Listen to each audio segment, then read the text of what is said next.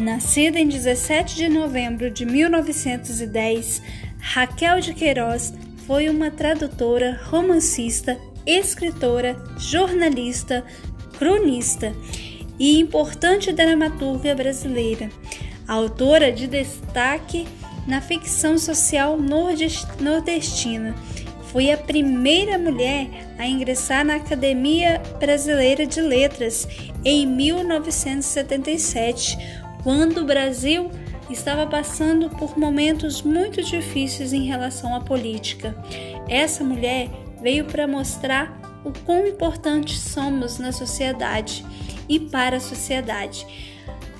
Acompanhe um pouco mais a história e conheça mais ainda a história dessa nordestina maravilhosa, Raquel de Queiroz, um símbolo importante para a sociedade do Brasil.